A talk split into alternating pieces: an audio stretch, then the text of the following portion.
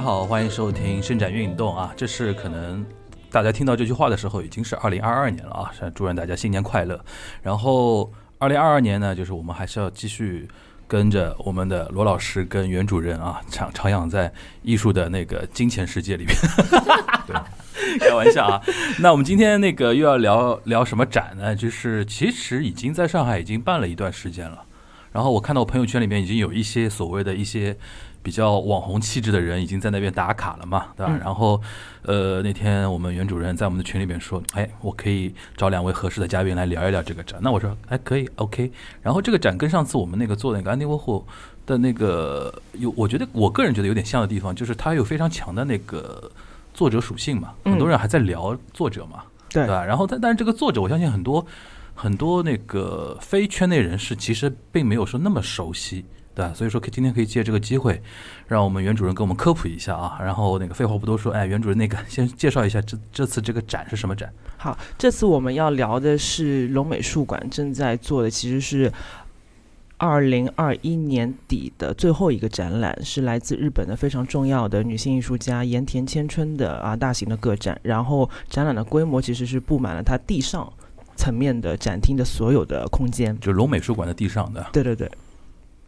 然后呃，这次邀请的嘉宾呢，相对特别一些，因为我们之前也已经录了两期节目了嘛。然后嗯，当然也是因为我自己的从业属性啊，也在摸索阶段，也在摸索阶段，就想说，哎，都是聊展览，但是怎么样能够聊出一些不一样的东西？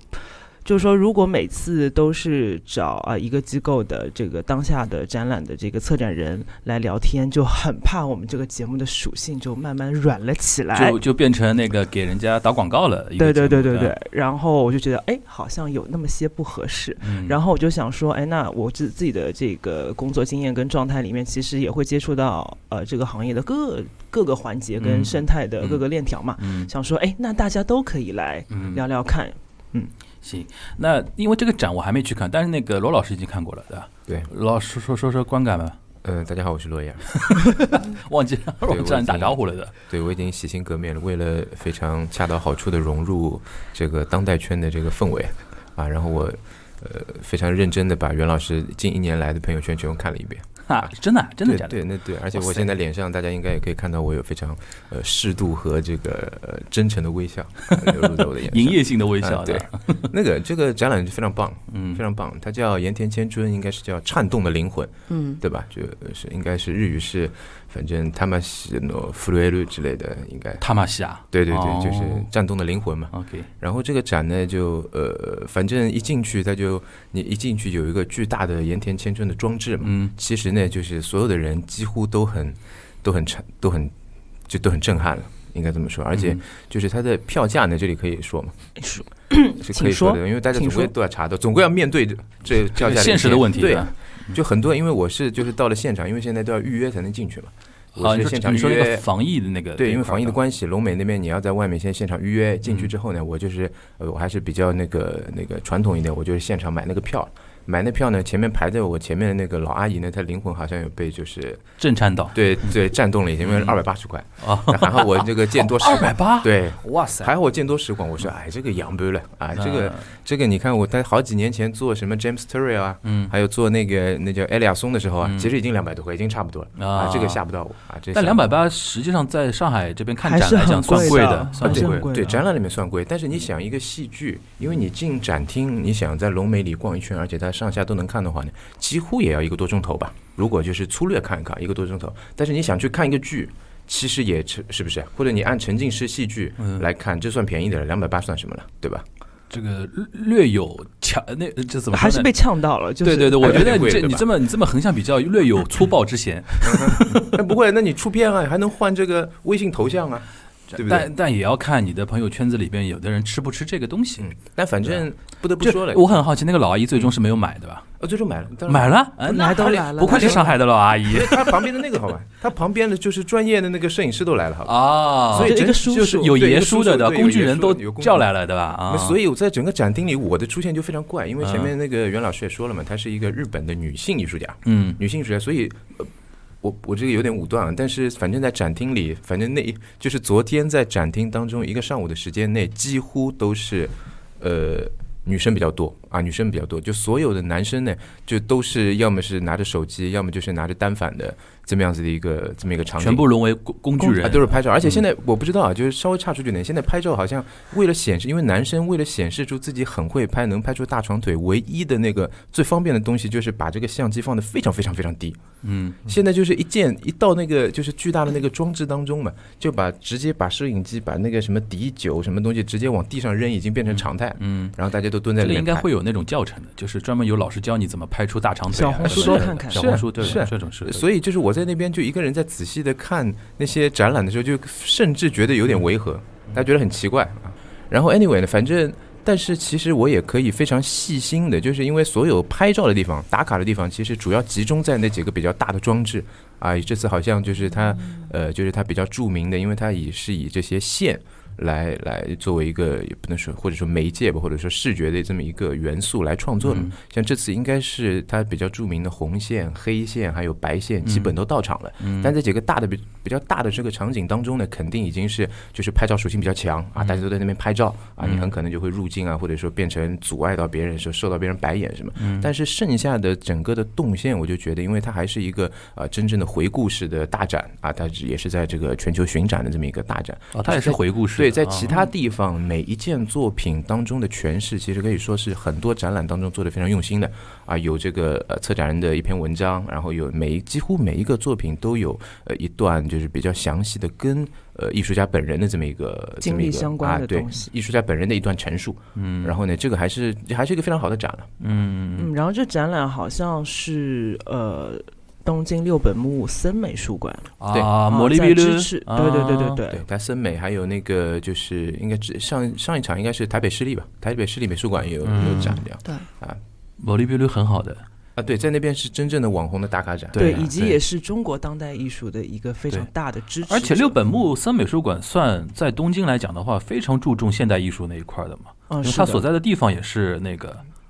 嗯，对，非常注重网红现代艺术的。对对对，因为他在在那个地方就是那个，因为因为那个森会社要打造自己的六本木那个商业地产嘛，然后把整个那个地方就搞得就是非常网红气质的嘛。对，然后是那个，嗯，是啊，而且之前像村上隆啊，还有那个哆啦 A 梦五十周年啊，就是这些都在那个现象级，加上全球巡展，几乎都会在那边先第一站这样。对对，因为六本木这个地方还是潮人非常聚集的一个地方啊。那就是因为刚才那个我们。袁主任已经说了，今天因为两位嘉宾呢，其实不算那个主办方来的嘉宾，所以说我们先让那个两位老师跟我们说一说这个展的一个情况。那现在差不多，你可以把两位嘉宾介绍给我们。我现在要隆重推出我的两位非常亲密的朋友，一位是真的呀，对，一位是 Vivian，他其实是我前两年北漂生涯中一起战斗的好同事，嗯，好战友，嗯，跟我们打一下招呼呗。Hello，Hello，大家好，嗯，你叫。我叫 Vivian，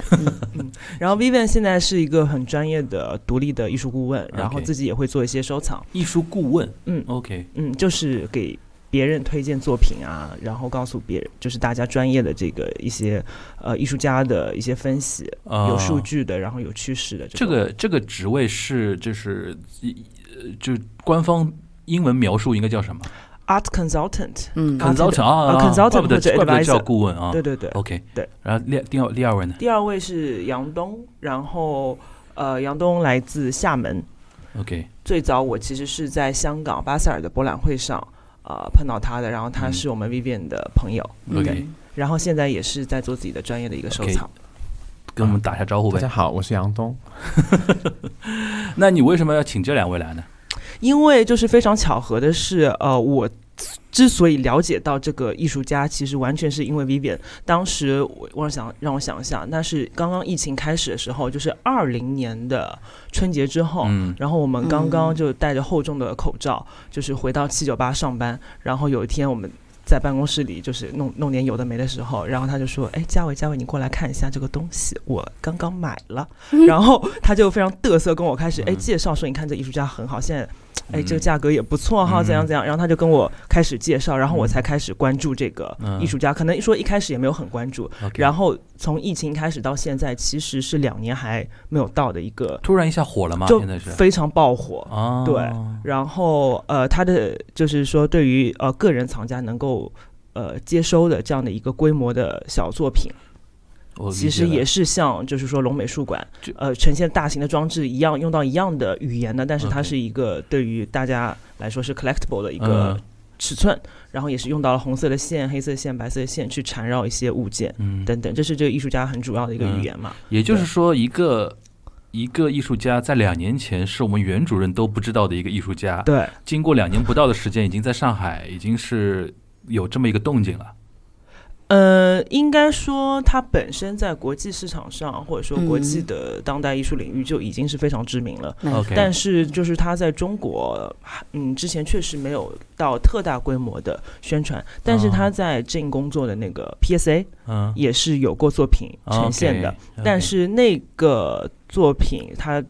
主色调是白色，是白色的线。嗯嗯然后又是在一个群展里面，周围有很多别的作品，嗯呃，虽然也在一楼大厅里面非常震撼，是很多床，然后通过白色线，然后就是像一个瀑布一样，嗯一直有呃像那个天空延展这样的一个状态。但是因为这次龙的这个主视觉过于瞩目，它就是红色的线布满了整个这么大的体量的一个空间。那个好震撼啊！我光看那个朋友圈的照片，我都觉得好震撼。对，就是你像就进入了一个洞穴，或者说进入一个母体的那种感觉。对对对对嗯。那那个杨东，你为什么请他来呢？杨东因为就后来我不知道你们到底是谁安利了谁，所以今天也要就是破一下案，就是是 Vivian 安利的杨东，还是杨东安利的 Vivian？就是他们两个其实都收藏了眼睛的作啊，品。两位都是藏家，就是对对对对 OK 对。行，那我们就是今天是第一次跟藏家对话了，嗯对吧？那个，那我先请教一下 Vivian，就是你你当时在疫情之后戴着口罩的那个时候，就是是怎么样的心态？跟那个我们元老，哎，嘉维，嘉维，过来，你我给你看一个东西，当时是怎么一个状态？你还回忆得起来吗？呃，其实我开始关注盐田千春，应该是因为他在森美术馆做了一个大型的个展，然后我记得是一八还是一九年的时候，然后当时啊、呃也是我另外一个朋友。其实我也是口口相传，我另外一个朋友推荐了我，啊、就叫我关注这个艺术家。后面啊、他我另外一个朋友是先收藏了一张啊、架上的架上的作品，但是它架上的作品，架上 就是绘画，在布面上，但是它的线它是呃铺满整个白色的布面的。OK，嗯，那当时，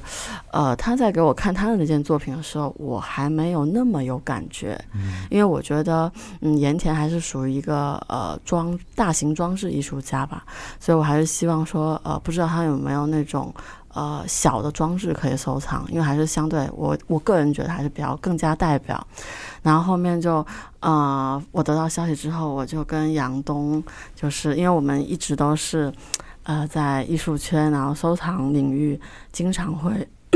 经常会互相交流的一个嗯状态。状态，对对，嗯小伙伴。那等于是你安利的杨杨东，对，然后然后杨东他是属于非常呃专业积极，然后我跟他讲完之后，他应该就是去行动力特别强呃，行动力非常强那。主要也是因为有钱嘛。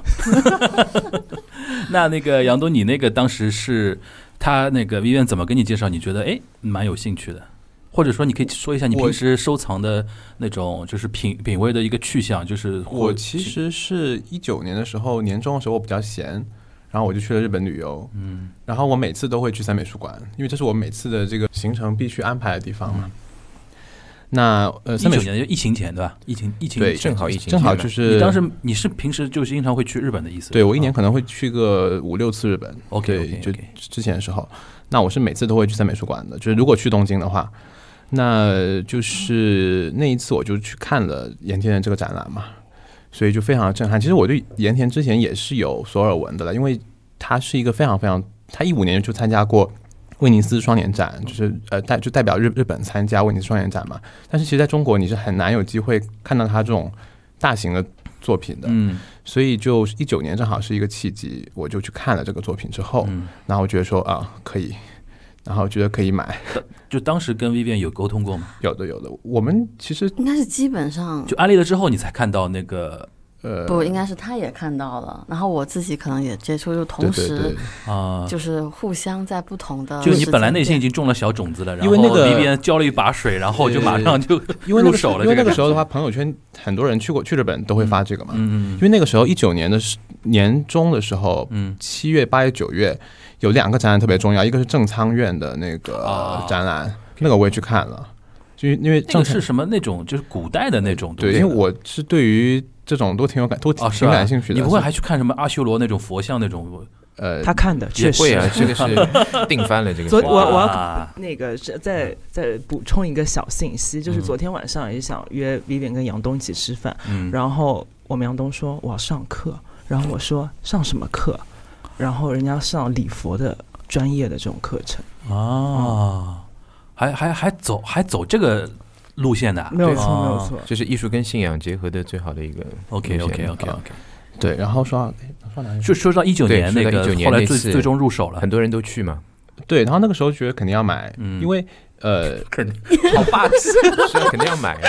但是能不能买？因为首先就是呃，收藏这样子，说你觉得它好，但是你它的价格不一定是你可以嗯接受的嘛。嗯对，那盐那盐田正好是一个价格也合适，然后我个人我认为是被严重低估的艺术家。你当时买的是装置还是类似于像框内的那个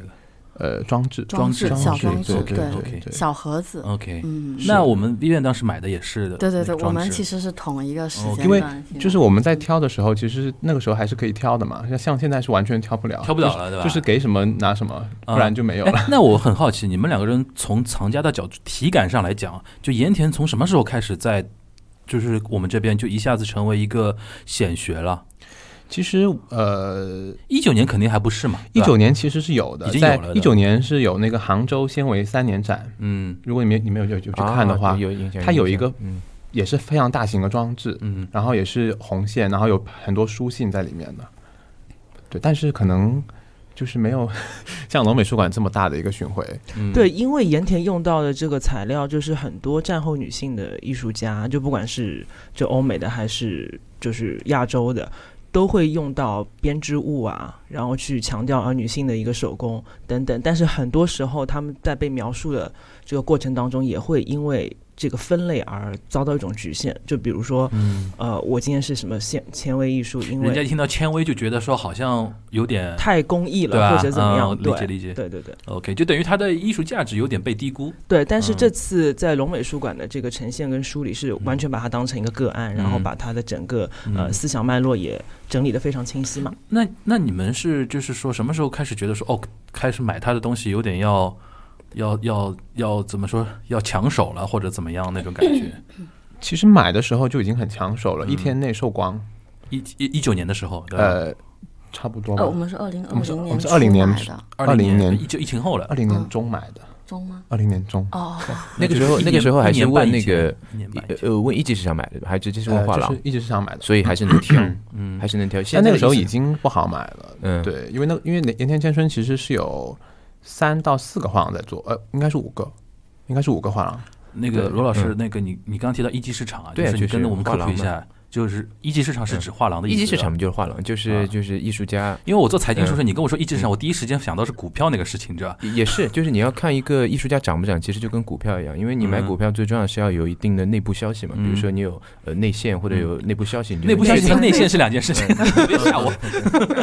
就 anyway 你就知道它肯定会涨。但是就是从外人啊，就是那些啊比如说聚在人民广场跟以前什么公园里大家一起讨论的，嗯会收到什么信息呢？比如说，哎，我已经知道了，这个美术馆呢今年要做它的大展，比如说森美的大展，啊而且那个森美大展做的时候呢，其实已经策划好，之后可能会在韩国啊，可能会在嗯其他的国家都已经有巡展了。OK，有这点消息之后呢，是不是已经知道？哎，这个很可能这个艺术家就会红。嗯哎，那么现在如果画廊还能直接买到，因为画廊的作品它的定价还是比较科学的，或者说你能从就说的简单点，为什么前面那个杨东会说现在已经想买买不到，或者说给你什么你就拿什么？因为嗯画廊拿到的作品，如果它是在直线上升的话，你现在画廊你在这个画廊当中有那个呃，因为画廊都是定位的嘛，它是非常非常残忍的，就是你比如说消费一百万给你个金牌钻石的，嗯。啊，我都是打比方啊，你消费五十万给你个这个这个银牌的，嗯。啊但你比如说这个盐田千春很贵，嗯。哎，那你金牌客户呢，你才可以给你选，或者他给你个优先权哦啊，是这么玩的。所以呢，你买到之后，其实你已经能确定它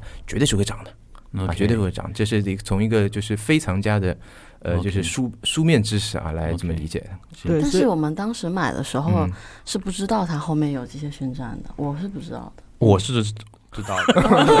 好，好了，银牌和金牌的区别出来了，看到。你是知道后面有 我知道的，对，因为我我买作品的，就是我其实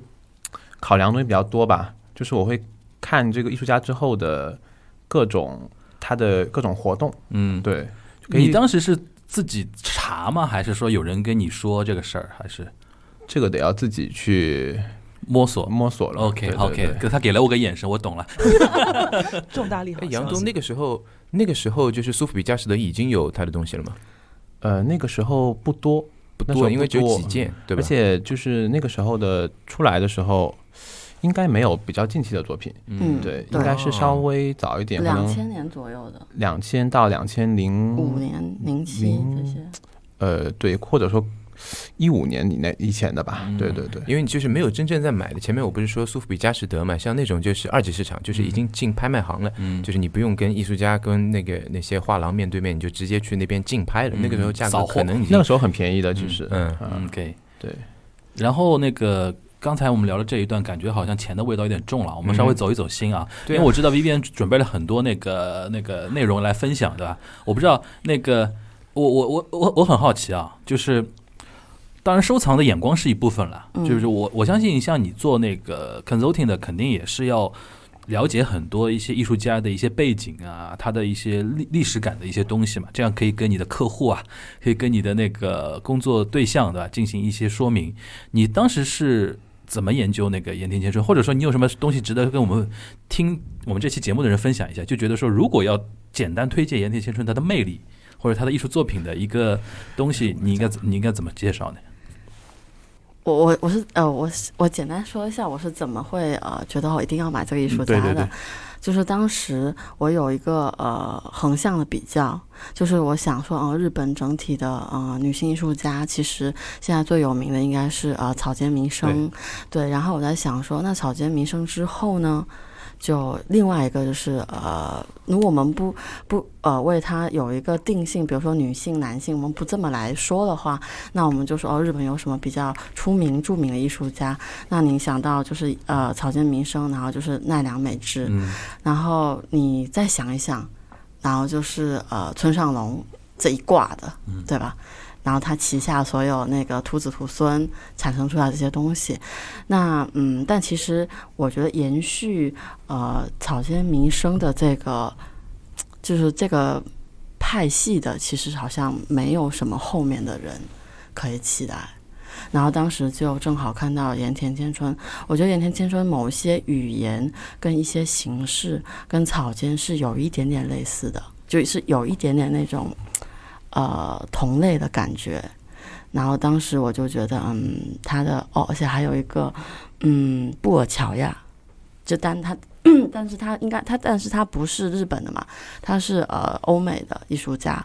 那我觉得这几个女性艺术家放在一起的话，那盐田千春还是属于那那我觉得她应该算嗯，而且她运用这个语言，还有她这种对于呃大型场域的控制是非常厉害的。她已经把线用到一种极致了。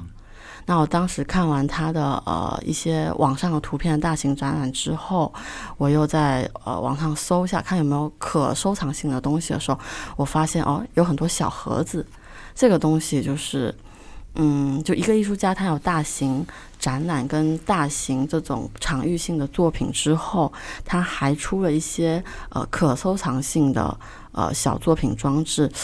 嗯，我觉得还是蛮聪明的，就这个艺术家很聪明。嗯嗯他不仅他不仅呃顾及到了他整个呃金字塔顶端的一个怎么讲学术层面的东西，他其实在商业这一块他也是有所有所就考虑的。嗯，所以他是是开窍的，对吧？对，它是开窍的。然后，嗯，综合这些因素吧，再加上他的作品跟他的这个人，呃，他的成长经历都是一脉相承的，呃，然后又踩在了女性艺术家这个点上，所以我当时就呃决定收藏这样子。嗯嗯，对。那我们杨东老师呢？嗯，就盐田的创作来来讲吧，哈，就是首先呢，我觉得，呃，就看过他的展览，也会首先非常震撼。就是那其实为什么他他能打打动你呢？就是因为他其实是一个非常非常真诚的艺术家。就是呃，我们会发现，就是就我如果我们真的看过这个回顾展，其实回顾展的意义就在于说，呃，你对艺术家这二十五年的创作会有一个呃非常完整的认识，就知道她是如何从一个呃十几岁就决定当艺术家这样的一个小女孩，然后然后发展到现在这样子一个就在世界内世界之内享誉的这样子的一个呃非常重要的日本女性艺术家。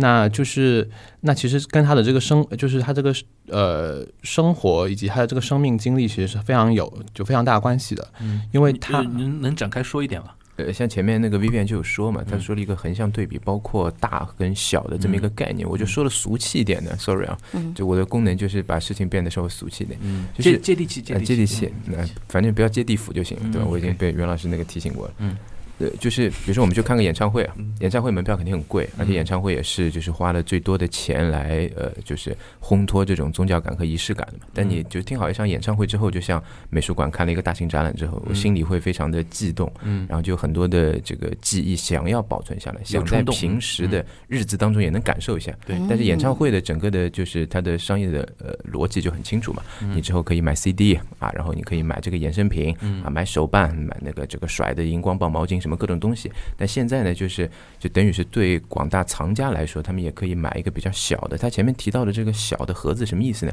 因为它就是你在呃，就是看大作品的时候，它有很多线啊，它有这种就是非常像前面袁老师说的母体啊，就各种的，就是有点生物啊、血脉、人与人之间关系的感觉。但是它那个买到的小盒子应该也是一个立方体。但是呢，它的周围其实是用那些呃呃怎么说呢，就是用呃钢筋固定的，钢筋固定，然后里面也的确，我我想应该也都是他几乎都是他个人做的。因为它就有一条线，就是上下编出很多非常复杂的东西，然后里面说不定会摆一，比如说之前有说到的，呃，那个一一封信啊，或者或者是一个啊一个一个一个物件一个物件，然后呢，那个东西呢，其其实是可以就是类似像一个雕塑一样摆在家里的。它跟其实你整就像有点像一个缩小的美术馆、缩小的这么一个呃这么一个演唱会的这么一个感觉。而且呢，前面还说到跟那个草间弥生还有个内核的对比呢，也是就是任对任何的收藏家来说都有肯定有买不起的东西，嗯，对吧？或者说就是已经进入艺术史的东西，比如说那我们知道草间弥生虽然还呃还活着，而且说不定能活很久，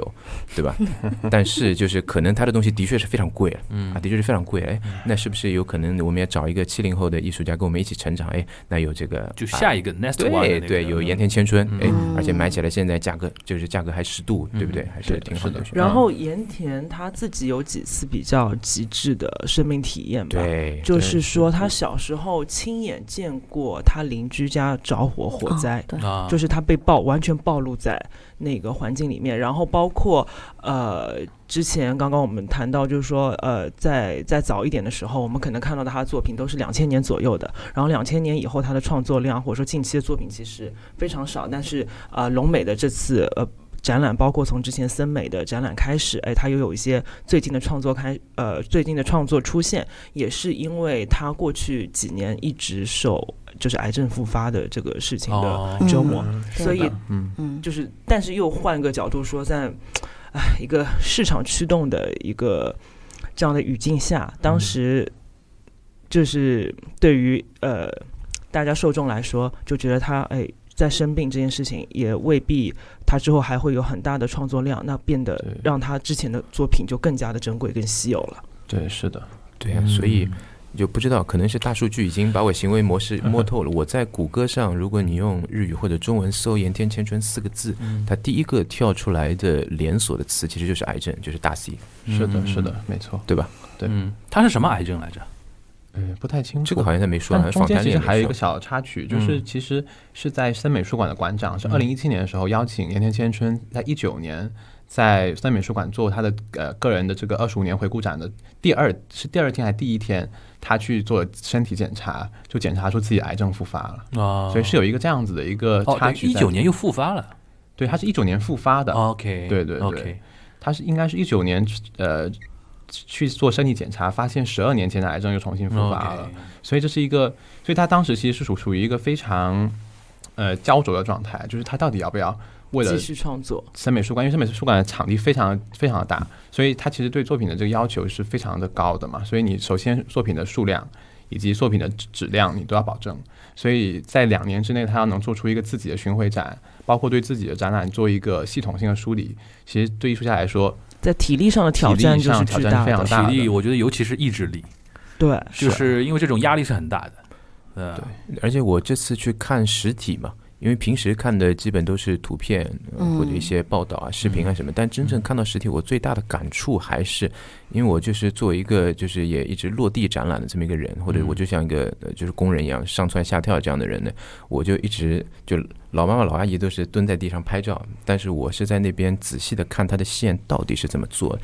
极其的复杂，因为呃，就是你人会感到神性，或者说感到呃复杂性，其实都是因为你觉得不能用你的大脑的理性来判断出来，因为它实在是太复杂了圣家教堂嘛，啊。对，就是这样，就越搞越复杂，就让你觉得说神圣感就体现在这种地方嘛。对然后它复杂的什么，反正它在龙美是这么布展的，因为地上它其实有贴了一层，就类似呃有点软胶性质的东西，它是那个线就是从最上面下来之后呢，嗯我一直是以为它就是从上面接到下面，当中有一些缠绕纠结，但是它竟然是到了下面之后，它有一个类似订书钉的东西，下面作为一个支点，它再次会返回上面。我相信就是就是藏家在手里可能看得更清楚它线的脉络，但是它一定大到一定体量之后，我是我用了最静心的方式去看，我永远没有办法看到一条线到底是从哪里起始哪里结束，包括你看不到那个连接，对，看不到连接点。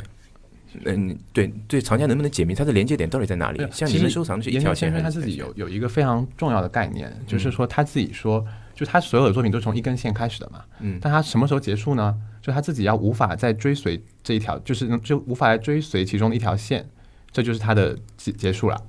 就是等于说一他等于说他就是作品的完成度就就已经达到了，因为你当你还当你还可以再追随它其中的一条线的时候，它其实并并不完整。明白。对对对，这是他自己的一个，就当你觉得这个线已经没有地方可以去了就，他自己已经消融在这个空间里面的时候，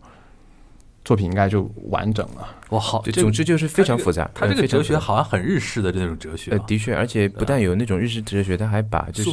我们或者说所有的人对呃，就是日本艺术家的一个，也不能说偏见嘛，反正嗯日本是大家都会跟普遍性的匠人精神挂钩嘛，嗯就是也很多人都会对比很符合那种感觉啊。日本跟其嗯他国家，比如说美国还有中国的青年艺术家，他们的作品到底有什么不同？嗯之前你还记不记得黄老师之前我们也有讨论，嗯其实的确就是手工艺这一块，嗯不得不说是非常强的，对呃真的是非常强，极其的复杂。所以是为什么他就是还有个很重要的点，相信各位也知道，他这次布展是人过来，对，在疫情期间他本人非常过来的难得对有国际艺术家团队好像是一百个人吧？对真的来到中国布展，一百个日本人啊，呃，呃不是团队有一不，百我我知我知道，就是一百个团队直接到上海来布帮他布展。没有这全部么多来没有全部，我记得好像是一百个人，但我不真的他应该有有部分是飞过来的，有一部分大概是现地的呃要的那个 staff 吧，还是不太清楚，反正嗯因为他的展览就独特性在于说，他必须要他的团队来来执，就是来执嗯行，不然他是不做的他不做的。对的确，或者说他没有办法那个感觉出来，真的是没有办法这个感觉出来。嗯这个我我就觉得说，你刚才说到那个，就是他那种他那种叙事和他那种哲学风格，的确是很符合那个大家对日本的艺术家的那种感觉？对而且这种死磕的那种精神那种东西啊，而且是的确是好看的，呃，嗯。我就说说我个人感受吧，因为就说的俗一点，比如说女红，大家肯定听说过，因为嗯之前说的那个中国所说的女红，就是以前封建时代的呃女性在家中她要工作的那些，比如说跟纺织啊，包括啊像那个什么布捻图啊，有一些嗯。包括很多诗歌都是跟女性都是跟这些呃针跟线相关的。嗯。然后盐田千春它有个概念，它是叫它比如说人本来的皮肤是皮肤，我们通过皮肤感受一切冷暖啊各种东西。然后他说衣服可能是第二层皮肤，啊。这个也其实也很很好理解，因为别人看但是他还他的更大的概念是，他说他的那个呃，就是人造成的这个场域，就是你人在那边的一个一个 aura，就是一个、一个整体的一个、气场一个氛围气场，它其实说是第三层皮肤。其实呢，我就觉得，因为我第一次看他的作品的时候，我就觉得 OK，他是把这个人的整个的气场，或者说女性在一个家中，或者在整个的任何的社会的环境当中，她能怎么慢慢的改变任任何的一个家庭啊、一个公司啊，或者说所有身边的事情，都是通过像有点像，就像前面也说到了这个布尔乔亚的蜘蛛一样，就有点像那个蜘蛛丝线慢慢的这么呃缠绕起来，最终像我去很多就是呃成年就是有家庭的人士的家中的时候，你已经看不见男性任何东西的东西在了。男性所有的什么收藏爱好只到他自己的书房，但是其他的周围你特别一旦有小朋友出来，那肯定都是女性在把整个呃家庭或者说传统家庭的那种感觉的氛围而这么做了一个变化。嗯是等于是你进入到整个龙美的话，就等于进入到盐田千春的一个一个空间里边去了。对吧？他准备在在那个地方就等于释放自己很大的一种气场气气场的那种感觉了。对，袁老师，你有你有什么那个展你也去了吗？那个展其实我还没有去。没事，或者说你你有什么你觉得盐田千春最好的是什么作品？我没有问你最差的是什么作品啊，你你觉得你你比较喜欢的是哪一个？我其实还蛮想多聊一点，就是小英跟杨东收藏的这个小盒子是的。是什么盒子？嗯。对这个盒子的样子呢，其实它就是一个正方形的，或者说长正方体啊正方体体或者长方体的，就是矩形的这样的一个框架。嗯然后它在那这个框架就是它的六面都是镂空的嘛，嗯但是它在它的中间就是会悬浮一个物件，嗯这个物件可能是现成品，也有可能是燕田自己做的，嗯，嗯，呃，各种各样的就跟大部分其实是现成品，就是他的呃记忆中牵绊他记忆的一种东西。其实有点像，比如说你小时候，嗯，你你小时候，然后你家里面你很喜欢一件衣服，或者说你啊。呃你爸爸给了你一个他啊、你们家里面祖传的东西，然后你要把想要保存下来，它其实就是跟你的个人的经验都有很多关系。那你你就就他的作品是也是跟他的个人经验有关系嘛？他就会把那些物件、钥匙啊、扣子啊，还有门啊，就有一些就像封存起来一样，对封存起来那种感觉。封印对对对。就很像封印的那种。对，然后它封印的方式就是用它这些呃线去各种缠绕，然后就是穿梭其中，然后最后是把这个物件就包裹，然后又悬浮在嗯。这个矩形的，就是嗯。长方体的中间。嗯。嗯，然后它的尺寸上可能，比如说边长二十三十是最小的，嗯。然后到相对大一些的，可能是跟我们人一样高的，然后它中间包裹的是一件衣服，然后这衣服嗯就是也是我们真人尺寸穿着的嗯。这样的东西。嗯。然后我其实看到这系列作品的时候，我第一个想到是 日本是不是有一个传统，就是觉得所有的东西都会变成一个鬼或者变成一个神之有类的。灵魂百鬼夜行，灵魂就它万物皆皆有灵嘛。对对对，就是嗯这个，我嗯觉得就是也是一脉相承的一种感觉。对，嗯就他作品其实非常有灵性在，在就是在这个里面贯穿着。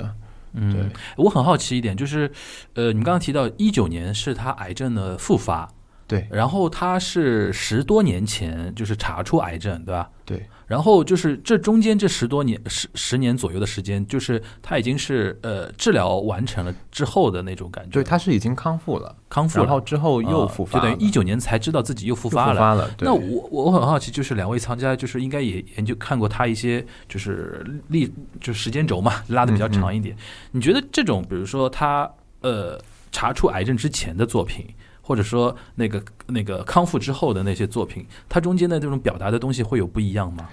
呃，其实岩田先生他很早的时候，从嗯他、呃，应该是二十多岁的时候，从日本清华大学毕业的时候，他啊，就在、他是清华大学对的啊，他就使用过线这个线就红色线丝线了啊。因为我我超插一句啊，清华大学本身就是一个工艺非常工艺美术非常强的一个大学，对对。然后他人生中的第一件装置，应该就是在清华大学毕业展的时候展出的一个，呃，就他就是有一个女人躺在地上，嗯然后有一个丝线，就是从底下往上生长到屋到这个屋顶这样子的一个、嗯呃一个装置。嗯，对，然后其实从那个时候，一个女人是真的女人躺在地上，不是吧？我记得好像是的。哇塞，是的，他最早哦我就刚刚想补充，他嗯早期的一些创作让我觉得跟阿布拉莫维奇有点像，嗯。就是用自己的身体作为一种材料就是其实是很他多他学生，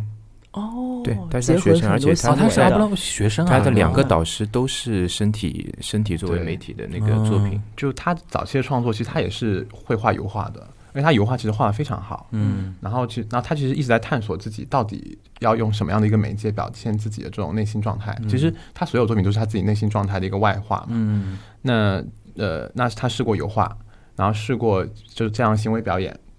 呃，包括他最开始的时候，呃，他做过一个就是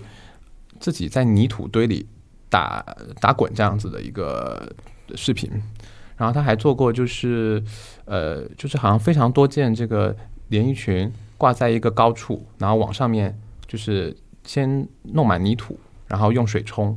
这是另外一个非常重要的早期的作品，嗯对他但是好像就是这一件作品开始变得日本知名了。对，就是这件作品是他非常转折就是进入大众视野的这样子一个作品嘛。那其实这个时候，其实丝线的这个影子其实没有那么多。到后面，其实他一直在探索。其实是到可能二零零七年、零五年之后，它还更多的会使用丝线，而且它使用早就早期的时候使用丝线的时候，它的那个密疏密程度是比较稀稀疏的。嗯，对。然后到现在，它的这个疏密程度会更加的密集。对，这是它从十几年到现在一个变化。十几年到现在，你觉得它这个密集的它的一个一个东西，怎么怎么会造成，或者代表什么那种意涵呢？你个人理解好了，或者我就可以聊个人理解。因为我个人看那个，因为盐田先生，我陆陆续续有看过一点东西啊，就是的确刚刚说到，因为我这次我比较震撼的就是这次来上海展的那个密度之密，就是那个线，那那种那种密度，跟我印象中好像有点，因为我是那种，因为我不是学艺术的嘛，看的东西有的时候真的是看到了就看到了啊，有知道这么一个人，我印象中的确是现在那种那个，尤其在龙美做的那个大的那个装置那个线的那个密度，的确有点。有点让我有点，我觉得应该是 overwhelming 优化吧，就是其实我觉得就是 overwhelming 这样子的一种体验。对，其实它最开始极致化的意思吗？我觉得它是把丝线的这种体验感做到极致，让你就是被它完全笼罩住这样一种感觉。就它对人的那种裹挟，我们再次提到剧场词汇裹挟。哦，裹挟比较好。对对对，因为他也做剧场啊。对，是的。他做他做舞台设计的。哦，对对，那些实验性的舞台设计，你你是不是听了上次方林那一期？那必须的好吗？然后我立刻问黄方林，我说：“哎，链接发过来。”裹挟裹挟，哇！你呃，其实我觉得裹挟用形容它，我觉得还蛮准的。对，而且我看它的这个整个空间的呃塑造跟控制，嗯，因为我没有去现场看，我光看图片，其实我会觉得。确实也是结合他最早期的架上的这些训练，它比较像是把线用成了像一种空间里的素描。对，然后它密度越高，就你就相当于这素描的过程里面，我阴影的这个部分越来越强嘛，就是这种反差感、光影的、明亮的，然后就饱和度都越来越强的这种感觉。然后我觉得还有一点就是从女性艺术家也好，从她早期做行为的这个呃这个艺术分类、这个艺术门类来说。呃，做行为本身确实对艺术家的这个身体状态，以及呃阶段都是有要求跟对，就是这个创作生命其实是非常短的。那么在他整个生涯当中，他其实不断的是呃一开始是用身体去介入，用身体去表现，他慢慢是要把自己的身体去抽离掉，抽离掉。但是如果就是说呃你今天没有一个媒介或者说一种语言可以像你用身体表达那样。去表达出那么强烈的东西，那你要换成一个什么样其他的东西去表达？那我觉得线这个东西，一一方面是呃最简单却最有标志性的一个线索和语言。那另外一方面就是它呃也是可以不断的去迭代的，就它可大可小，可疏可密。就是对于大的作品，现场性的呃就裹挟你的呃。这种呃空间它能够去控制，但是对于小型的呃大家可以收藏的体量的这个作品，它也可以去介入。那么对于呃受众也好，就普通的大众呃对于收藏家来说，它都是呃一就一脉相承的一个语言。我就是对这个艺术家最 signature 的一个认知，对，就是这样。对，那黄老师有一个呃，sorry，那黄老师有一个问题可以就是。解答一下，你前面说的也是我自己感觉。你前面就说到，不是有说到癌症嘛，包括复发，就是对他的作品有什么呃视觉上就每一个人大众都能看出来的变化。之前我记得应该是这次是沈其兰老师有跟那个盐田先生对话嘛，直接在龙美啊。谁？沈其兰老师非常著名的一个呃，也是一个艺术相关的人士。OK，评论家好吗？什么叫相关人士？不是，因为我前面脑中出来就 德高望重各种东西。OK，Anyway，就反正是一个艺术评论家。对对，然后他就是在呃。问盐田千春相关的问题的时候呢，盐田千春我看应该是他就说，呃，因为他这都是现场去布展的嘛，他说如果是当时心情比较呃烦的话，就真的会会有点心乱如麻，他可能就是会呃就是编出来那个线就不管是更密啊或者更乱一点，然后你就是再把这个这种影响放大到他，因为这次龙美的展览当中有前面说到的他第一幅绘画，就就像前面袁老师说，他其实很会画。他不得不说，他第一幅画，对那个那个杨东说他很会画，就是第一幅画他其实就画的很好，对，真的画的很好，有点抽象了，是的。对，然后就是，然后你再看起来的话，因为前面那个杨东也说他有呃二十，他其实有二十四年都是住在柏林的，他等于就是毕业了之后，他就觉得自己绘画就是平面的东西，他没有办法把那种热情表达出来，因为你就是创作的时候，你人在激情，但是画到画布上其实已经冷却了，然后他最终就把这个呃就是他的这个架上变成了行为啊，变成整个的空间的装置，然后你放的远点看，我是什么感觉呢？因为一开始前面就是龙美就不能进来的那些作品，它其实也都有像类似文献，它都有打印出来的一些照片嘛。嗯，就他以前在德国做的作品，其实是非常硬核的。嗯，非常嗯非常硬核的，包括你就看到他一个人在做行为的时候拍出来照片，小小的画廊，层高也很低，地上面乱七八糟的都是一些土啊，就各种的东西，还是比较野性。而且他跟的那个老师呢，就是前面也提到那个阿布拉莫维奇，这个他已经非常出名了。嗯就阿布的作品其实是这个非，我不想用邪教两个字来形容他，因为太贴切了啊，因为就因为他的这个东西真的是非常硬核，然后这点东西的确，包括他另外一位老师，呃，他其实都是有呃看到比较对我来说，反正是看到比较大的影响，但最终呢，就像袁老师说的一样，他最终也知道，就是因为你纯靠身体其实有很大的局限性，最终呢，他又把它变成了呃线的啊，你说的这零七年开始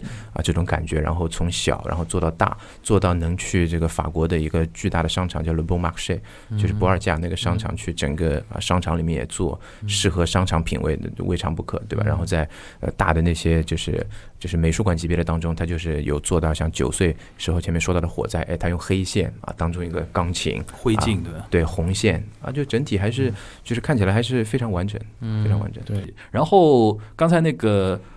那个罗罗老师提到一点，就是他的一个传承嘛，对吧？就是我很好奇，他在现在在国际市场上的一个评价大概是怎么样的？说你们因为是藏家嘛，对吧？就是在现在，比如说你几年前藏的他他他那个那个方呃正嗯立方方体的那种东西，现在如果在市场上公开我们能查到的数字大概是多少钱啊？嗯，大概在呃，十到十五万美金，十到十五万美金，嗯，一个对吧？一个一个一个嗯 OK，嗯就是最好的成交记录。最好的成交记录 OK 最。好成交记录应该三十万美金了。但是我的意思是说，你要按尺寸来比嘛，就比如说它三十乘三十的这种小尺寸的，大概三十是厘米对吧？对对三十厘米嗯，对对，大概就是十到十五万美金。嗯嗯对，那呃，如果你再大的话，就是走到呃一米二一米的这一种，那大概就要六十万美金。嗯嗯嗯，嗯差不多。对对对，所以它其实当但是我们当时买的时候，可能只有它的六分之一的价格。OK 嗯 OK，对对对，所以它这个在两年的时间里面有六到七倍的一个这个涨幅。那你觉得这次龙美办了之后，在国内应该又又会更加的炙手可热了吧？对，其实已经在，因为龙尾它很早就发布了展讯嘛，嗯所以当时展讯发出来的时候，已经有很多人都想买了，嗯然后当时就已经很难买到了。嗯然后到现在，其实呃，作品放出来的人也很少。就是说，你能在呃，你可能每年的春拍跟秋拍会看到五件左右吧，就分布在不同的拍卖行，但是私底下私洽的层面是非常少人拿出来再继续售卖的，因为你如果呃，应该他们购买的成本应该也不不高，所以他如果再拿出来卖，他其实很难再拥有一件这样的作品。啊，对，所以它会造成这个市场的紧缺性、稀有性。嗯那他但但想拥有它的人非常的多，那它价格就上去了。就造成了今天的这个层，就是这个的市场情况。那未来，比如像我们都非常的看好它未来可能会呃走到更高的一个呃级别吧。嗯，那现在市场上能够查到，你刚才因为那个杨东提到三十万，它那个是多大的？那个大概呃八十公分左右吧，80公八十公分到一米二。对 OK 一米左右。因为它不同的内容物有时候也会价格上有差异。哦，对，还有就颜色，哦，对，红的比较贵吗？对，哇，好厉害，好厉害，特别厉害。对对对的，是红的、白的、黑的，嗯就依次就有一点点差别。的确是红的比较好嘛。对，红的比较好。还有包括它呃作品里面的物件是什么，也会有有有点差别。哦，对对对，比如说它嗯、呃里面如果是鞋子的话，衣服就会价格是比较高的啊、哦，然后呃比如说他之前有呃骷髅头，啊，对，那就低。对，那个就嗯稍微低一点。对，其实这个东西跟大众的审美跟接受度是会有关系的。就可能大部分人不喜欢，就是放一个放放个骷髅在家里，对尤其是黑色的。对对对对对，它这个其实跟大众有关系。但是我觉得盐田千春让我最，嗯，就最感动的一个地方就是，哦，我就觉得他，因为其实现在很多艺术家他的表达或者说他呃的作品。大众是很难，呃，直接感受到他想表达那个东西的吧？大部分，嗯就你可能需要读他的文本啊，他的经历啊，然后他到底是什么怎么样，你才能就 get 到那个点。但是盐田千春的作品，就是你看到了他的装置、他的展览，你很快可以感受到生命的那一种消逝感，然后生命在你面前，你其实很渺小。你的整呃，你是被你的你这个人的形成，是你过去的经历跟情感，你是在记忆当中的那个东西。那他的作品就是很直接的，能让你感受到这个东西，就对我来讲是很触动的。嗯，对所以说，当你到有一个这么一个感官之后，你在收藏他一件小作品的时候，你会觉得，嗯，真的非常的爽。那我们那个杨东有什么补充的吗？就关于他的那个作品的那个那个市场方面的一些，我觉得市场的话，我们可以接下来再看，嗯因为市场很多东西是浮动的嘛，所以我觉得我们可以看看后面的数据，再来评判我们的这个刚刚这个 Vivian 说到底有没有道理。对对对，因为每个人对于艺术家他能走到的一个呃级别，或者说它能上升到什么样的程度，嗯都还是比较偏个人的嘛。因为目前都是过去的经验嘛，对过去那我们其实并不太可以用过去的经验来评判艺术家未来的走向。但是我如果以学术上来讲的话，它的确是应该达到一个非常高的高度，但是就是说，在这个金额上呢，就不一定了。就是我比较俗，不好意思。对，的确学术价值高不代表你在市场上就热那个炙手可热嘛，这个倒不一定是划等号的。但它两边都平衡的非常好。因为刚才你提到嘛，就是好像他就是他非常商业这一块也非常的开窍，对对对。然后他就是共情，嗯，就他的作品可以让所有人都有共情。嗯，他的受众是呃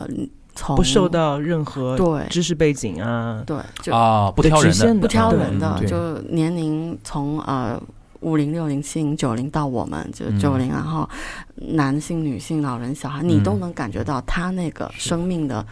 热度、嗯。生命的消逝，就都是对，因为他把嗯。这个普世的生命经验，又用一个比较 key signature 的这样的一个 visual 的状态去表现之后，它其实就没有任何对呃具体的大家的这种历史背景啊、时代背景的这种局限了。嗯，对，它其实是个非常去中心化的创作，就是它其实像很多艺术家，他其实是一个，就我们我们看见一件作品，它是一个非常中心化的，就是以艺术家为中心的这样一个创作。嗯但是岩田圈它是一个非常，就是说它是把这个感受，就是感受艺术品的这个机会还给观众这样子一个艺术家，所以这是他非常伟大的地方。就就等于说，呃，你是在进行再创作，就是你观，就是你看作品的时候呢，其实对是对他进行二次创作的。我懂了，懂了，懂了。对，就是其实对他来讲的话，就去看，你去 enjoy 这个作品的时候，这个作品才刚刚完成，这个意思吧？是是是 OK 它是一种交互的这样子的一个一个过程，而且对艺术家来说，他自己本身他也非常希望，就是观众可以有这个这样子跟他作品的这样一个沟通，嗯所以这样才是完成一个真正的完整的作品。嗯，。对，呃，其其实 Vivian 一开始讲的有一有一段话，我现听到现在我很好奇啊，就是你刚才说，就是你关注盐田千春是基于一些感觉嘛，就是说，哎，那个日本的女性当代艺术家。除了草间弥生之后，应该有谁呢？对吧？嗯这个可能是你的一种那个怎么说呢？方法论的一个一个东西，就是这种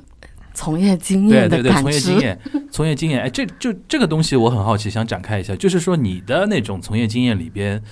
这种坐标系大概有怎么样的一种东西？就比如说，在你的那个从业经验里边，就日本当代艺术或者是日本艺术家这个东西，就未来肯定是不不会有那个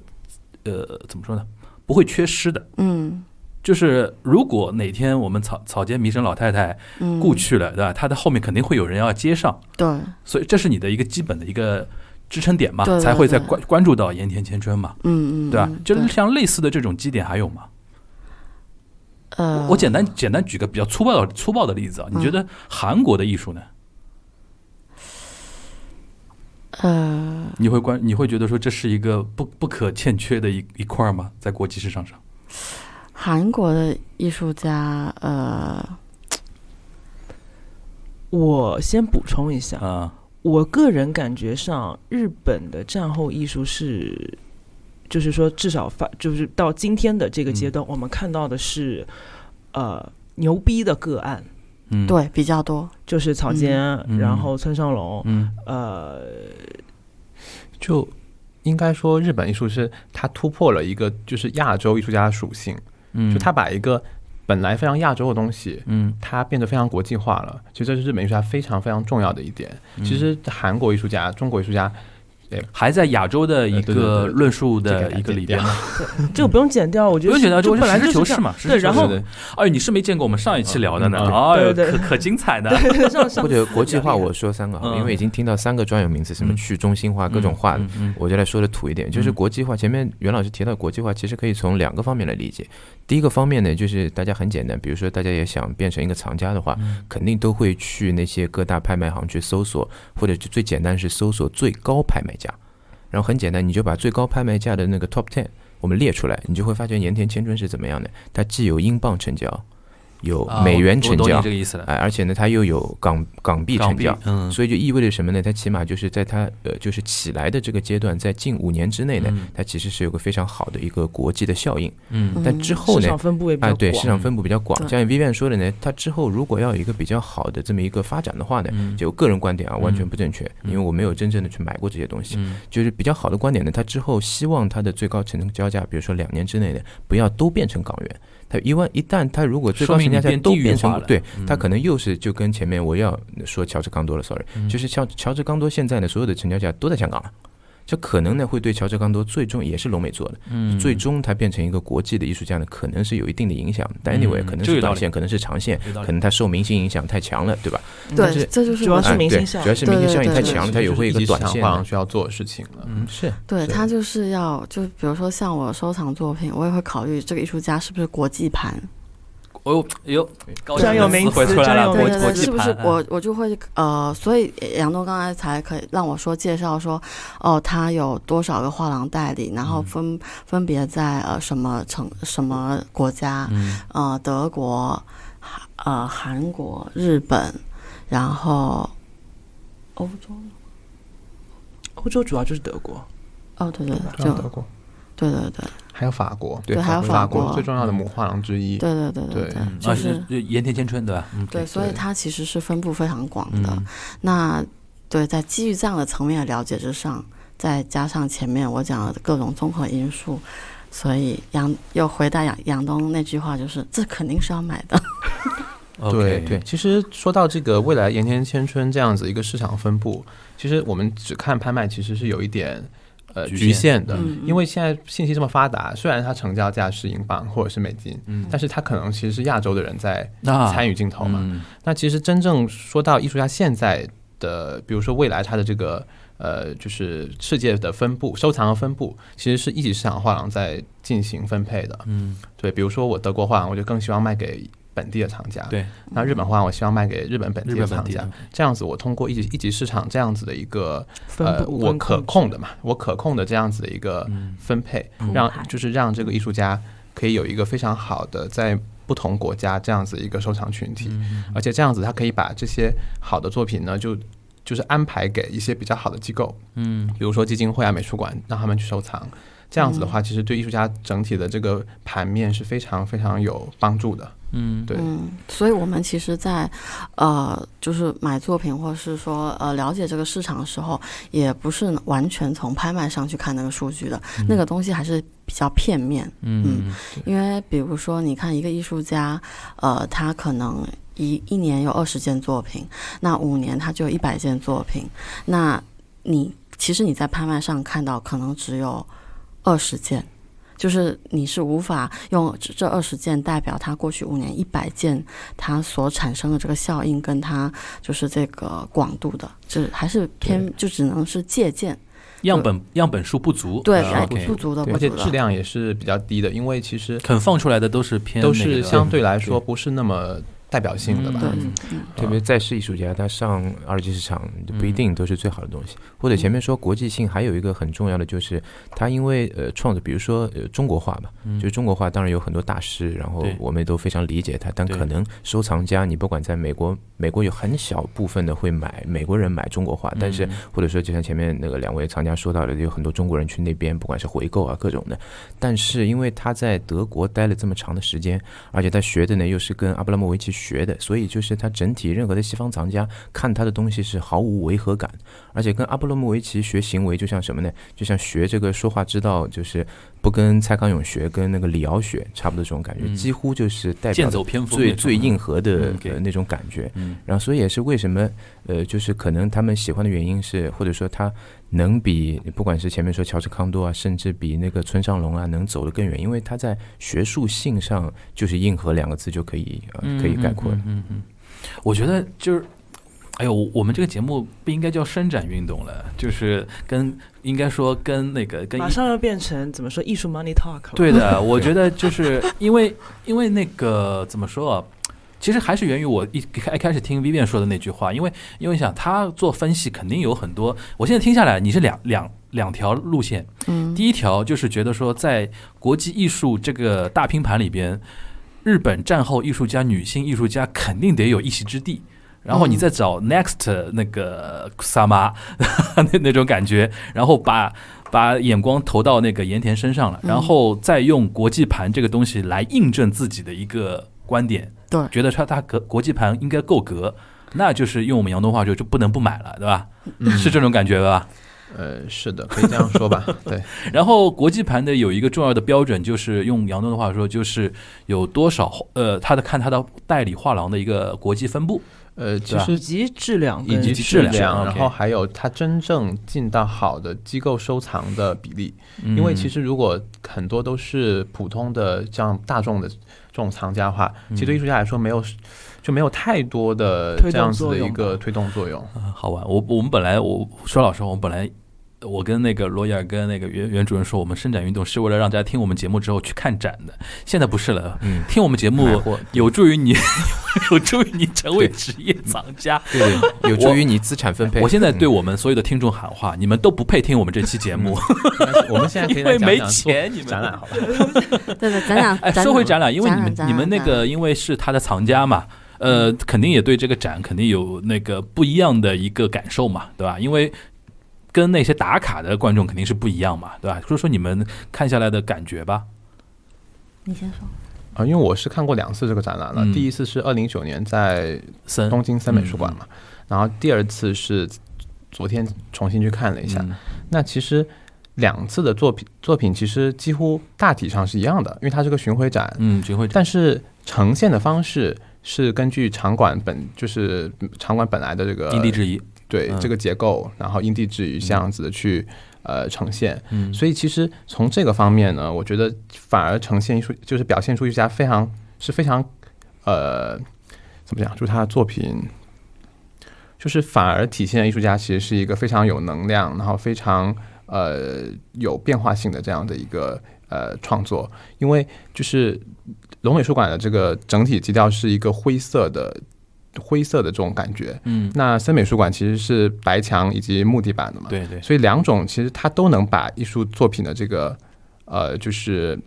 想要表达出来的这种感觉给呈现出来，所以说明他会做微调吗？呃它是它其实结构是不一样的。它是因地制宜的。对，像比如说在楼顶上那个充满旅行箱的这个房间，嗯。它其实，在森美术馆它是一整片的，嗯。是长是长条形的，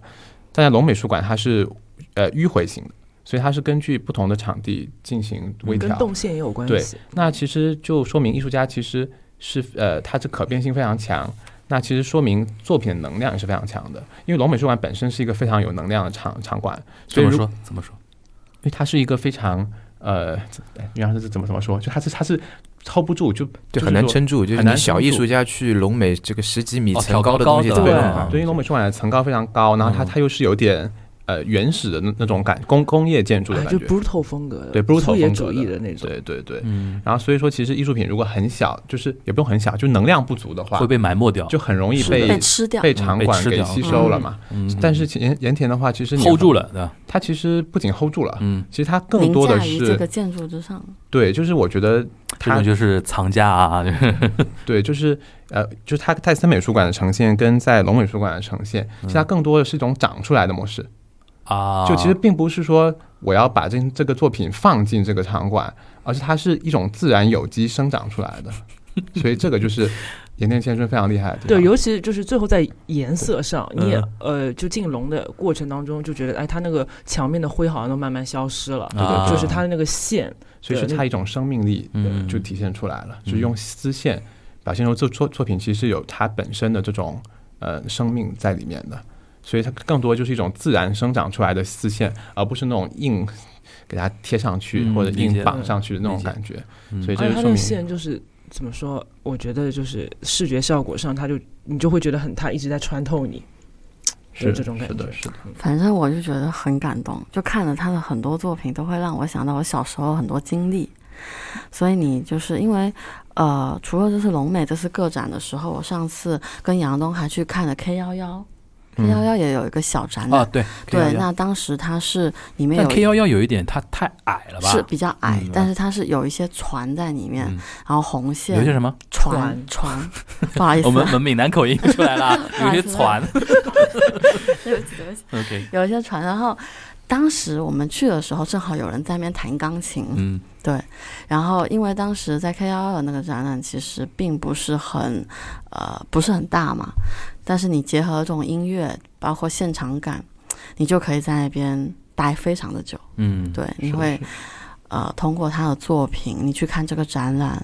那可想而知，龙美现在这个体量，嗯你去的时候，你其实会开始反思，呃，人到底是为什么活着，或者说你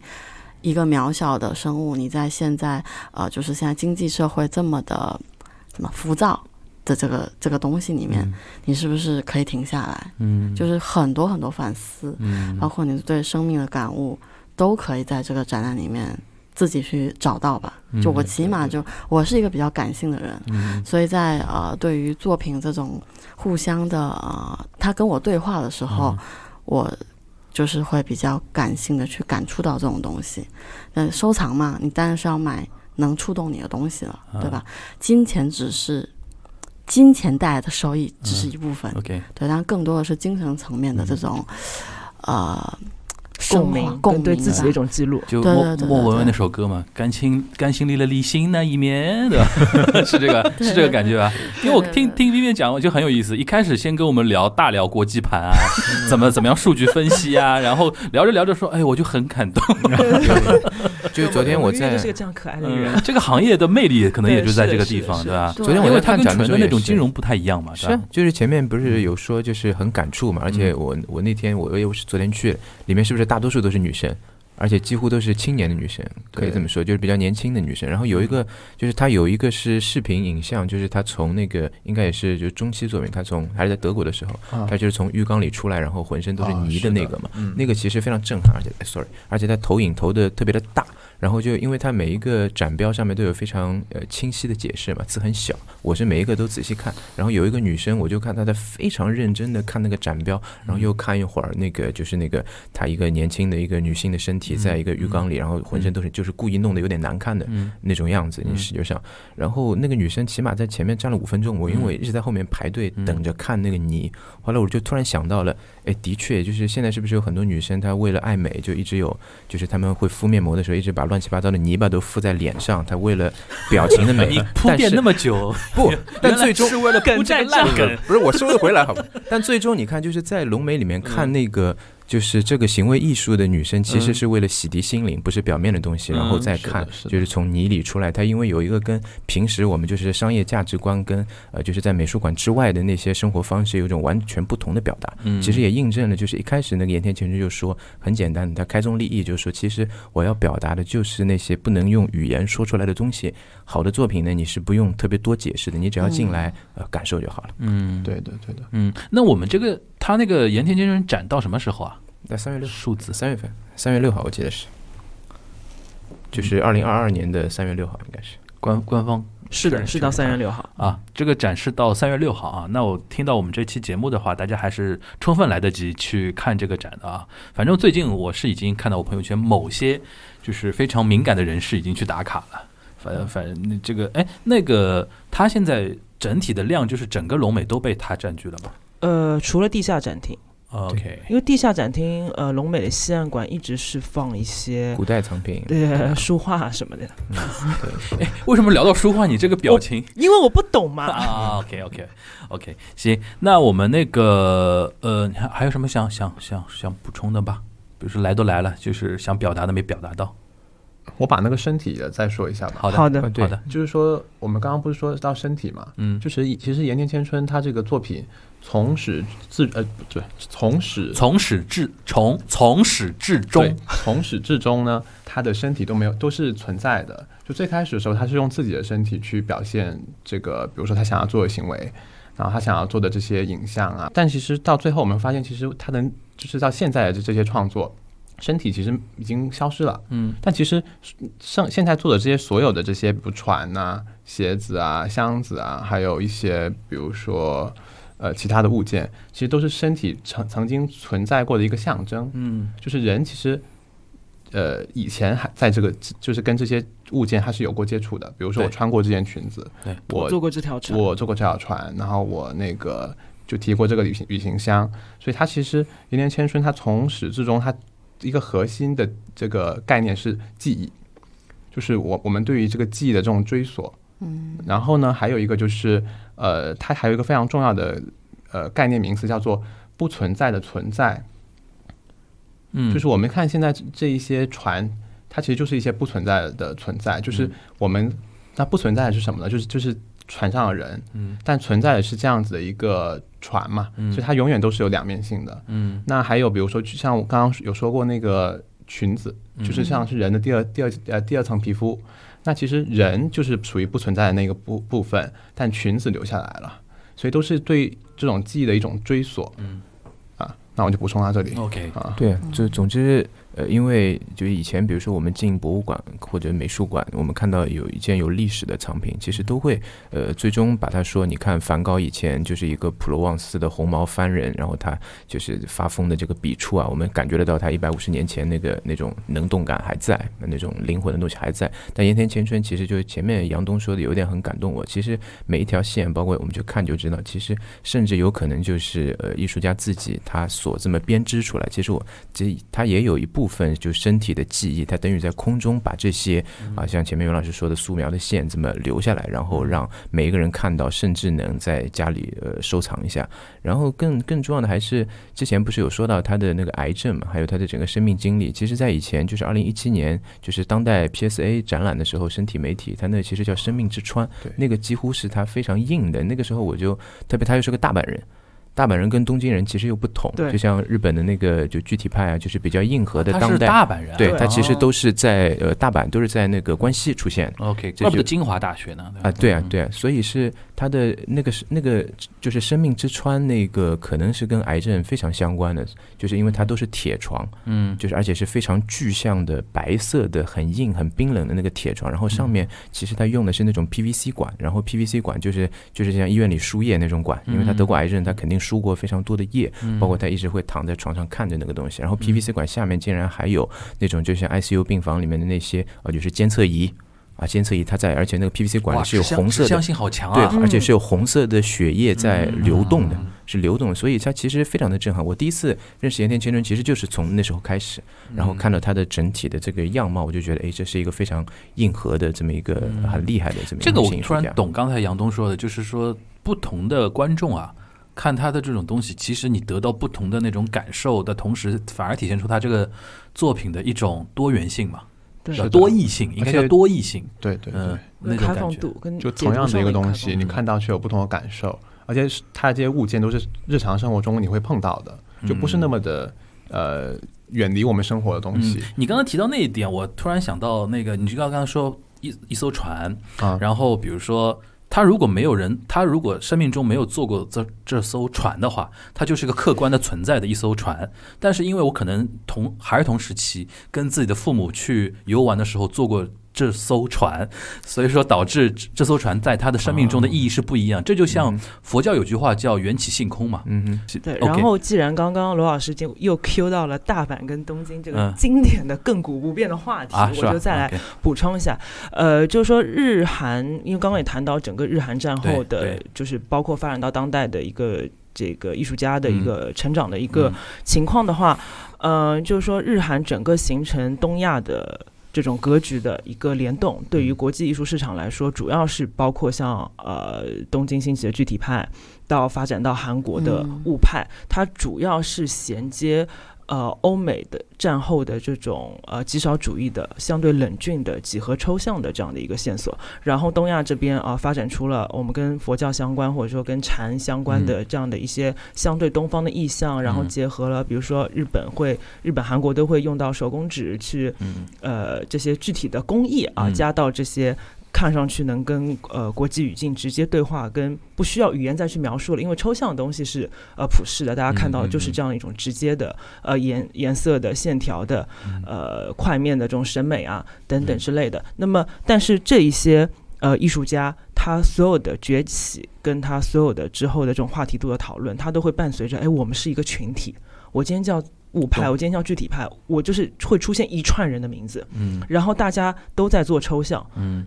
呃，可能稍有语言上的不同，但是他们要起到一个效应，它必须是这群人聚集在一起。嗯。啊、但是呃，像小莹刚刚啊、Vivian 刚刚提到的，就是说我要再找一个呃奈呃奈良美智好了，我再找一个呃草草间弥生。间弥生，嗯。我要怎么样去寻找出一个，就是撇除这些真正工艺层面的，呃，这些呃家国叙事层面的嗯。这些具体的这些背景，我要有一个非常普适性的嗯。呃 icon 出现，那这个人是谁？所以就是今天我们刚刚也聊了这么多关于岩田先生创作的呃直观的这些艺术体验本身吧。嗯，那么我们也可以知道说，哎，他的体验其实是不需要任何呃人工的东西嗯。再去加以描述的，或者说再去带领你去认识的，它就是一个很直观的在你面前的东西。而且这个，因为今天 Vivian 说这个事情，突然让我觉得说，呃，可以，如果大家认真听我们这期节目的话，可以试试图在里面找到一些线索，就是未来自己如何去看懂某些那个怎么说，日语叫哪嘎嘞，就是那种，嗯，就是一一怎么说严格的一些东西，就是圈内的人是怎么来看这个事情。好了，未来的发展，比如说刚才你提到你们未来是上看千万级别嘛，这里面是有逻辑的，不是说你们觉得说哪嘎类脉络，对吧？就脉脉络的东西，这里边是有一定逻辑的。今天我觉得能抓住这个逻辑的，稍微有一点那个东西，我觉得还是挺有价值的这一点啊。然后那个呃，因为我们叫伸展运动嘛，最后我们再聊，因为两位都是 base 不在上海嘛，嗯对吧？那个刚才 Vivian 提到说每个月来一次上海的，对对对你你就是那个聊一聊你最近这一一年多疫情之后，因为其实好像我上我们上次有聊到说后疫情时代上海这边，比如说我对戏剧比较了解嘛，就戏剧嗯现在全国大概就开始上海在演戏了，然后展这一块好像也挺热闹的嘛。你现在平平时在上海这边每个月来一次，就是为了看不同的展吗？还是对说对对对，其实每个月来一次，就是为了看不同的展，嗯然后跟袁老师就是温存一下。温存一下？对她老公超嫉妒我们的，对对对，就是说，嗯，来这边，因为我老公是上海人，然后婆婆在这边，嗯所以我们就定期来看一下父母啊，然后跟上海的朋友吃吃饭、聊聊天，嗯呃，感受一下上海的洋气。呃那你说说看展的感觉呗？就这一年多以来看展的感觉。嗯，我觉得这一年多的看展的感觉就是，艺术圈其实疫情之后很内卷，怎么说？就是呃怎么说，就是突然大量的呃展览不断的轰炸你的那种感觉。嗯。像今年就是博览会，博览会非常的多，嗯。嗯，达到九个，就艺博会类对艺博会嗯国内啊，嗯。就国内的艺博会达到嗯。九个，而且是综合类的艺博会啊，综合的就所有它的背后的意涵是什么意思呢？就是就让他消费，艺大家大家卖东西对吧对对对对，消费消费。然后呢，当然就是艺术市场呃新进藏家涌入也非常的多，嗯所以导致就有一些作品你可能呃去年可以买到，那你今年几乎是不可能。就嗯这个跟就是新进的藏家有关系嘛，嗯就是你东西更多人买了，那你作品就就这么点。就是后后浪拍死前浪，对，吧？所有东西都要排队，就现在嗯真的就是大卷时代。对，然后昨天还有一个艺术媒体，就是采访了，就是非常厉害的一个国际画廊的一个中国代表、亚洲代表，然后他也说，就关于这个。呃，配货啊，关于画廊要藏家，你要知道你现在是在我们 waiting list 上，但是在你前面还有多少多少人，就是你的竞争力在哪里呢？怎样怎样？就这种各种 PUA 藏家套路，然后他也，就现在就是，就我跟 Vivian 有一次也讲，就是现在就我我们觉得就是啊，从业者很焦虑啊，就是嗯觉得自己怎么样能够做出一些业务上的新意啊嗯什么的。但是后来想了想说，哎，藏家可能比我们更焦焦虑就是有钱都不知道怎么花好，哎，对，对吧？这里边就需要像 Vivian 这样的分析坐标轴了，就是两套嘛，对吧？对对对对然后，但是我觉得有一有一条，其实我今天还挺挺挺受启发的，就是其实他聊着聊着，一开始好像跟你聊理性的东西，但后面还是讲很多自己感性的那种这个追求，而且还说穿了，艺术还是看你的自己的直观感受是不是符合你的那个东西，没？错没错，对对对，因为就是我觉得艺术你完全靠这个东西去挣钱，那你还不如去买股票，对吧？呃，那还是艺术比较好吧。现在最近市场上来讲的话，就我股票觉得就是说赚钱的渠道有 很多种。对对对，那你收藏艺术品，你还是热爱，这就是个是真的是你大基础真的很有钱的藏家的话，可能在中国买房子可能更好，对吧？对，就是热爱吧，是嗯，那我们就要问问一下热爱的杨东了，就是嗯你你你不是你平时在厦门对多呃频率来上海的频率高不高？我的话其实是看情况了，嗯就是有需要我就来有，需要买东西的时候就来。那 那也不是，就是比如说上海有活动啊，嗯上海有觉得我觉得需要来的事情，我就过来。，OK。对对对，那你平时来上海一次也会看不同的展吧？对一般会，然后参加一些就是各个画廊啊，开幕晚宴。然后活动这样子的。就就 VIP 的。VIP 对啊，他意思是客户。买东西需要来，有一些东西嘛，就找个代理线上看看就好哦，。那是突然遇到要用肉眼来甄别的大货，哎，嗯我要这个肉身来看一看。嗯，那我觉得是因为是因为我还是一个非常相信艺术需要直观体验的这样子的一个、嗯对。这这样我我有这样一个看法嘛，所以我觉得呃不然的话，其实跟买就是股票啊，买比如说其他投资理财没有什么区别。对，那为什么艺术是之之所以称为艺术呢？就就是你必须要比如说那个那些玩潮鞋的人，其实就可以带排队嘛。啊，对，AJ 你用不着去现场看嘛，反正就长这样。是的，是的，对，所以我觉得像盐田先生现在这个展览呢，是嗯给就是给很多人，他其实是一个新的一个怎么讲，就是。就是让他们告诉他们说，艺术其实是真的需要体验的。因为嗯盐田是一个这个展览说，如果你不来看现场，你是体验不真的无无法体验的。嗯那你比如说你看画作，可能你看看图片可能还行，但是嗯盐田是一定要亲身体验，而且要沉浸在这个场景里面，才能体会到他的这个好的。嗯，对对对，行，那你接接下去还有继续收他作品的计划吗？呃，是挺希望的，但是 要看缘分吧。要看缘分了，要看缘对对对分，OK，有就买呗。行，那我们那个袁老师跟罗老师总结一下吧。好呀。那先先罗老师我说两句，啊就因为之前一直说到日本艺术嘛，嗯你像你不管是看那个呃宫崎骏啊，还有村上隆啊，他们一直会说到一个东西，就是日本人创作呢都是在自己身边三呃三米距离之内的创作，嗯他呢或者说你可以说是比较扁平，或者说呢是比较就是个人，或者说比较装饰性比较强，嗯但是呢，盐田几乎就是把他身体呃，就是个人周围三米之内的，不管是家庭的叙事啊，还有生死的叙事，已经做到极致。做到极致因为他嗯不管是呃是他的他的病情，还有他经历的这些东西呢，其实已经是呃三米之内最极致的东西，又非常合理的融合了就是德国。呃，德国那些行为艺术，还有德国比较硬核的前面说的当代艺术的这么一个语系，它融合的非常好，嗯又加入了呃，就是日本的有一点匠人精神的感觉，可以说呢还是非常厉害的，而且可以震撼到我们的灵魂。算独树一帜了吧？呃比比较独树一帜，对比较独树一帜。当时其实我拿到清单的时候，我跟身边很多人都推荐过，嗯，只有我跟他买了。是哈，对，对。我们是同道中人。对我当时是没有钱，对不起，对。啊 不就是其放实屁，明明是我跟你推，你就前后没有什么应该可以有个实践，我们是可以挑的。嗯。但其实真正最后买的人就只有两个，嗯。啊，后面还有多了一个，所以就是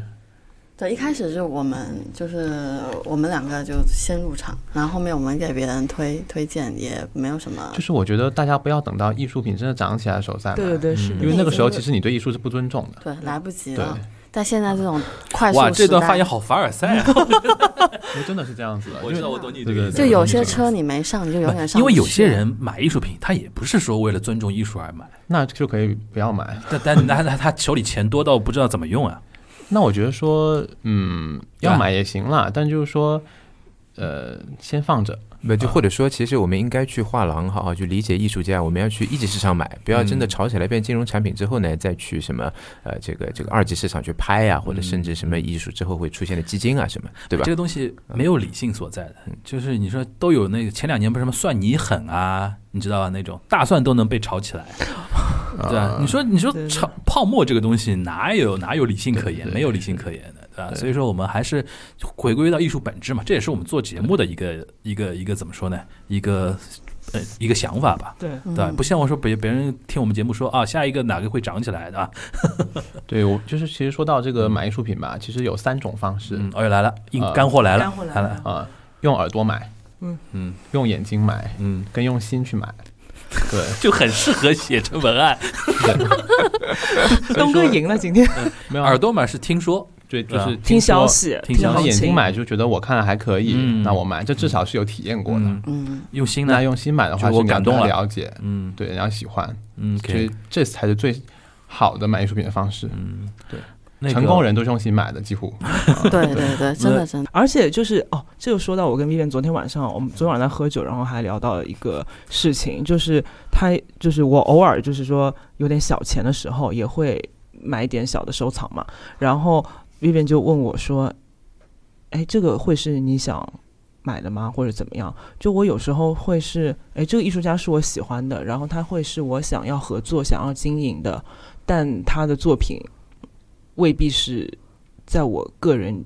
某一些心理的点上，嗯，所以我不会说，哎，我自己要去收藏它，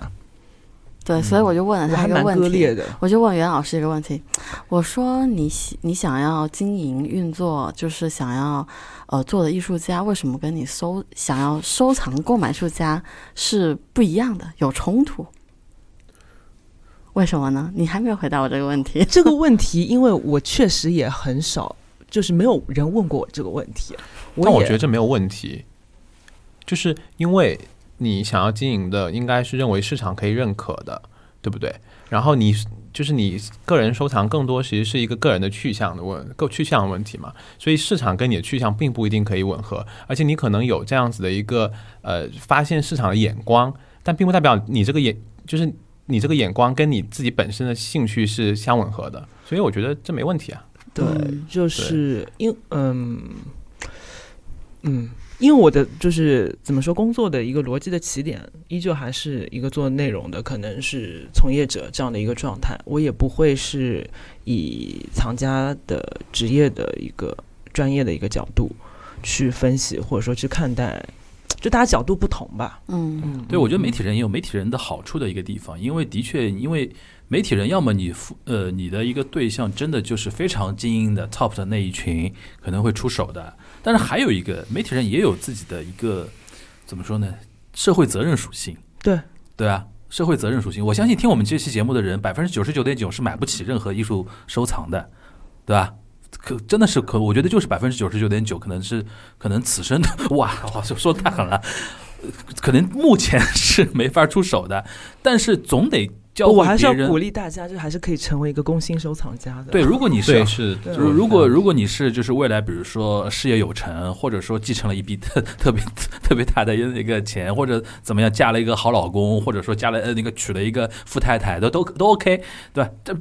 但是当那个用我们杨东的说法，到那个时候你才开始对艺术感兴趣，你就晚了。我觉得是应该要保持对艺术的喜欢吧。对，就是你至少听我们节目，可以先形成一种认识的一种方法论，然后去体验嘛。就把钱花在门票上。对啊，因为我们是播客节目，是一通过耳朵嘛，先用先用耳朵入入门，然后走走出自己的家门，到展馆里面去看一看。就至少说是先听了我们的节目之后说，哎，我愿意花这个门票去看一下这个展览。对对，所以说各个主办方大家听到了没有？嗯以后要多给我们做一些商务，对吧？对，然后如果真的这个展览能够打动到我们的心呢，那就更好了。对的，说不定以后就会有人出手了，啊对吧？OK 啊，OK 吧？呃我 OK 啊，OK 啊，那行，那我们那个等于是今天其实借盐盐田千春这个展的这个话题，不但知道了这个艺术家本人的一些事情，而且从从我个人角度，我是听到了很多一些干货的一些东西啊。因为平时大家可能生活中